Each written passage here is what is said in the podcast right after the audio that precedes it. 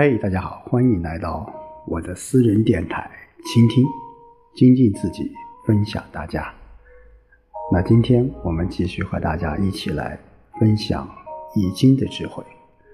那今天我们来看看第二十五卦——无妄卦。那无妄卦，我们从卦象来看，它的上卦是一个乾卦，那下卦是一个震卦。所以我们叫天雷无妄。那我们现在啊，我们也经常会用到这样一个词，叫无妄，对不对？呃，现在我们的意思就是说，不要有太多的这种呃无妄之想。那《易经》的无妄卦到底在讲什么意思？那我们一起来看一看它的卦辞。那无妄是元恒利贞，其匪正有省，不利有攸往。哎，我们说这个无妄的这个卦辞啊，它是元恒利贞啊，这不容易啊。啊，我们说“元恒利贞”四个字都有的啊，不多啊。那所以说这一卦从总体来看还是不错的啊。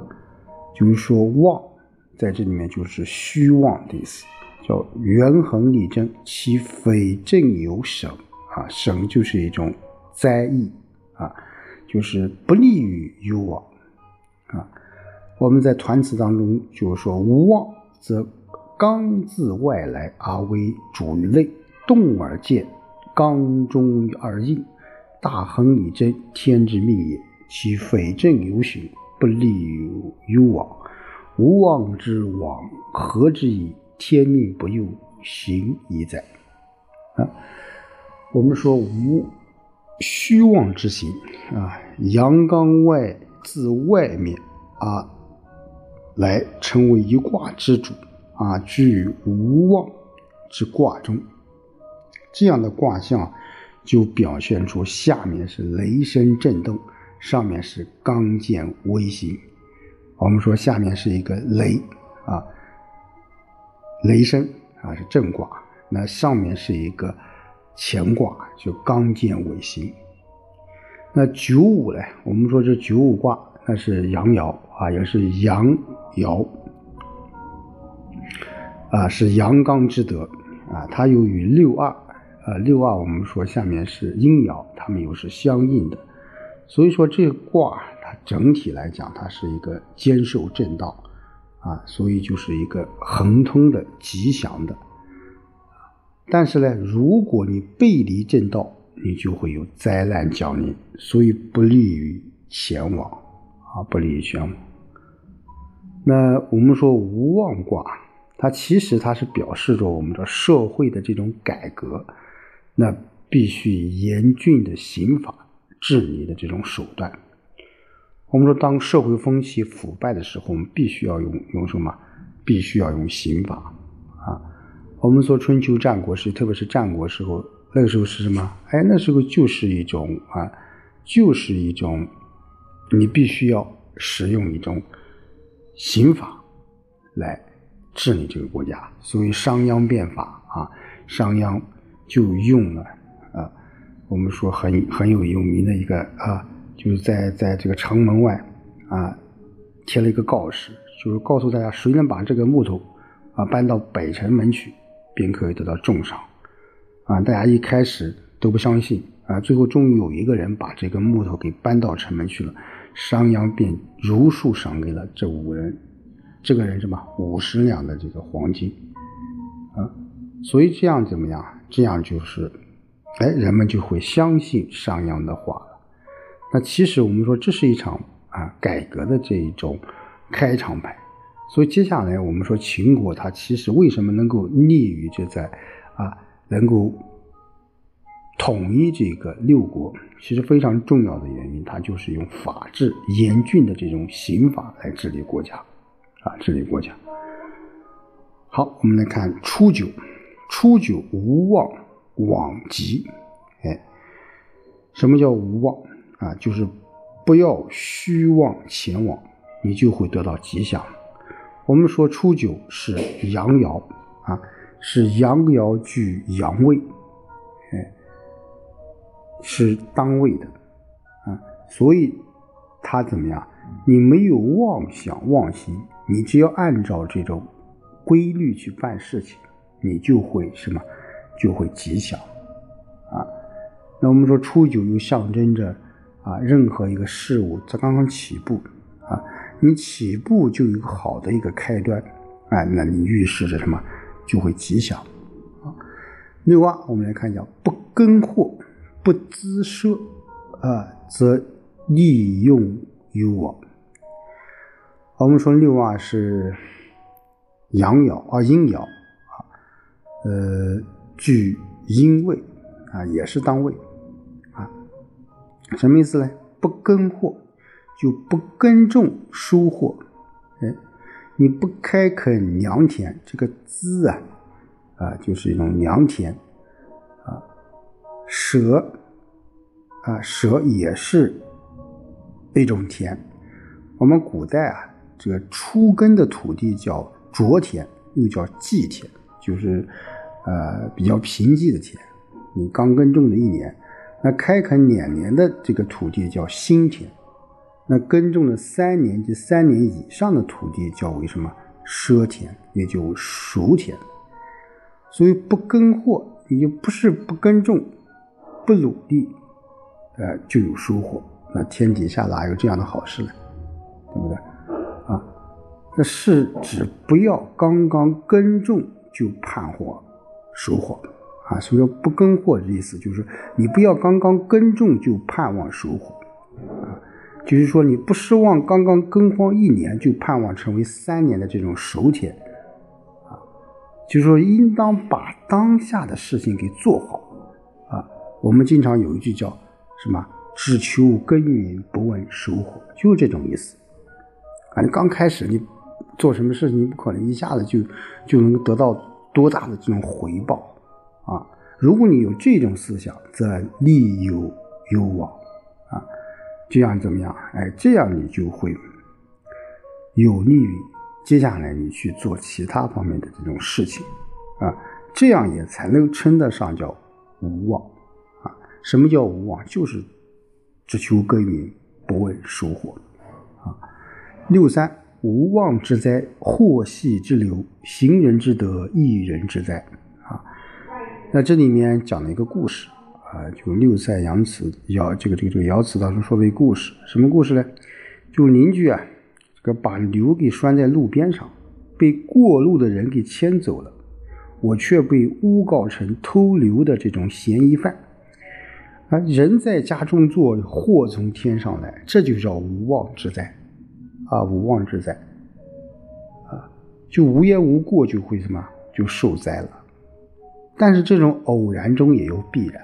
我们经常在这个呃实际的生活当中，我们说你犯的一些错误，其实有时候是有提醒的啊。我们也经常有讲，如果你德行好的话，一般人也不会怀疑你的。正是由于你平常。啊，就是一个什么道德格上不太行的人，所以说人家就会盯上你。我们说麻烦和错误为什么会盯上你，就是因为平时你不太细心啊，不太细心啊，所以说叫行人之德，一人之灾啊。路过的行人牵走了牛，居住在家中的人却无缘无故的遭到拘捕之灾，啊！如果我们说六三这个人，他一向高道德比较高尚的话，那他不会认为这个牛是你偷的。那你主观上本来就存在着妄啊，你本来这个品德就不是太高。啊，就有可能你的下意识当中就想把这个牛给，啊，牛到自己家中去，这就是无妄，啊，这就是无妄。好，九四，啊，九四，我们来到了这个上卦，啊，我们刚下面是一个雷啊震，那上面是一个乾，那九四叫可震无咎啊。什么叫可震？就能够坚守正道，则没有灾害啊。我们说九四爻是阳爻，是阳刚的，是上卦的乾，也就是剑的一部分，所以叫刚剑。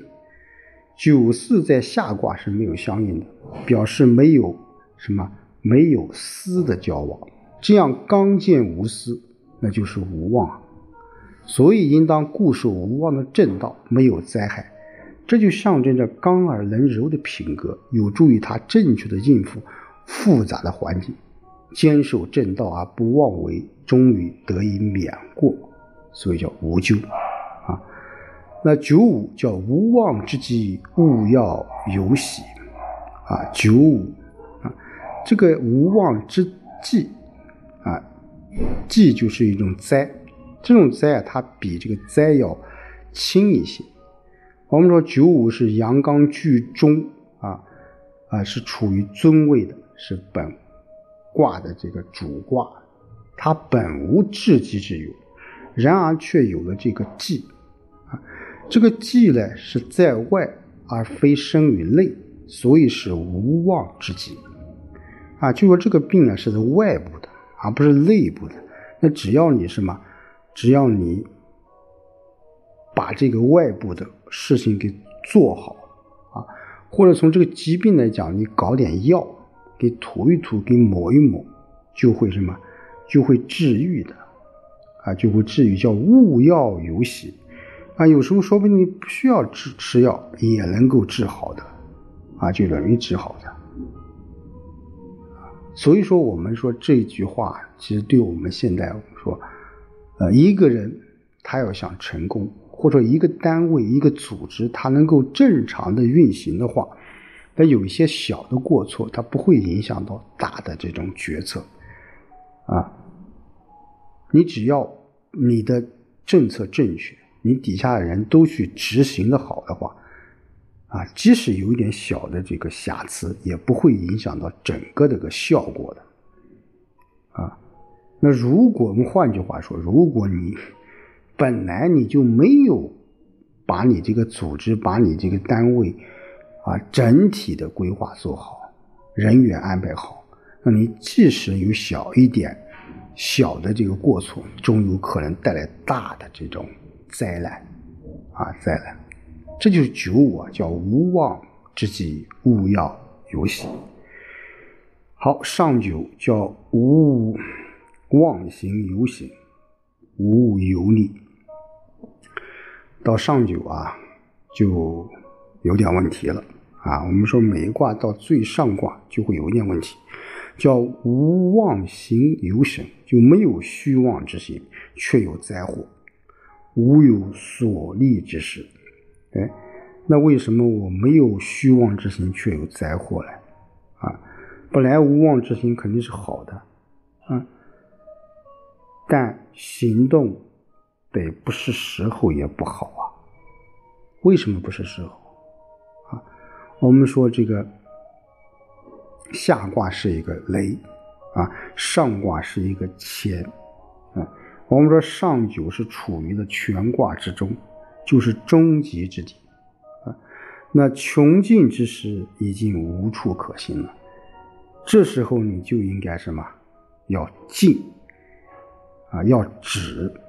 而不能动，啊，所以说你虽然没有虚妄之心，啊，又因为你阳爻居了什么阴位呀，你刚躁易动，在时穷难行，动则遭灾之时啊，你仍然是固执前行，这样无妄就变成有妄，啊，因此这个地方是有喜。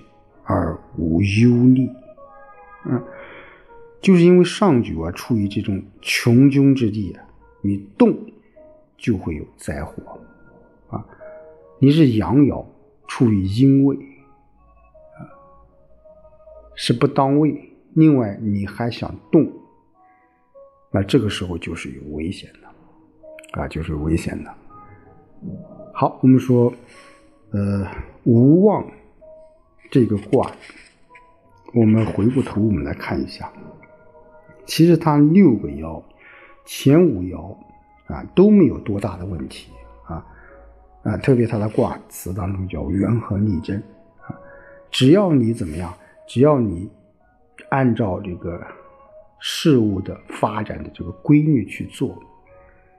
啊，你这个任何时候，你都不会有大的过错的。只有到这个啊九六啊，我们说到了上啊，到了终极之卦，到了这个一卦的最顶端，这个时候就有一点啊危险了啊。但是也不是说有多大的灾难啊，你只要你不动啊，没有。太大的这种动作，你也是一样安全的。所以说，我们回顾头一下，我们来看一下这个无妄这一卦，它给我们现代人有什么样的一种启示？第一点，我觉得就是说，对于我们本身的人内心来说，就要有一种无妄之心，啊，叫无妄之妄，你才可以怎么样？哎，可以走得更远啊！就是人也需要一种豁达啊，需要开朗一些。我们需要抛弃烦恼，也需要放开我们的心情，同时更需要有宽广的胸怀啊！只要我们坐得正，行得直，我们坦然的面对一切，这样你所有的烦恼也就会烟消云散。那些无妄之灾也不会找到你，啊，也不会找到你，那我们人活在世界上，那其实作为个人来讲，嗯，不断要啊修身，啊，不断的增进个人的修养，啊，我们经常讲人是有两面的，对不对？有着魔鬼和天使，啊，所以人为什么要修炼？就是要把这个什么。我们自身当中那些魔鬼、那些贪欲，要啊去掉，要压制住，做一个真正的人，做一个富有同情心的人，啊，让自己的一生能够在某一方面都有所建树，有所发展，啊，就像现在我们经常讲叫三严三实啊，我们要严于律己，我们要宽厚待人。啊，不要贪求太多。古人的智者、圣人都能够认识到自己身上的不足，就是以平常的心来看待他人，以平常的心来看待自己。生活上不要有太高的这种要求。那当然，工作上啊，不是说过得去就行。当然，我们追求完美，但是完美不一定是最好的。我个人觉得，啊。宠辱不惊，啊，我觉得能够做到这样，处事坦然，这样我觉得就是真正理解无妄之卦的这个真谛了。好，今天就和大家说到这里，我们下周再见。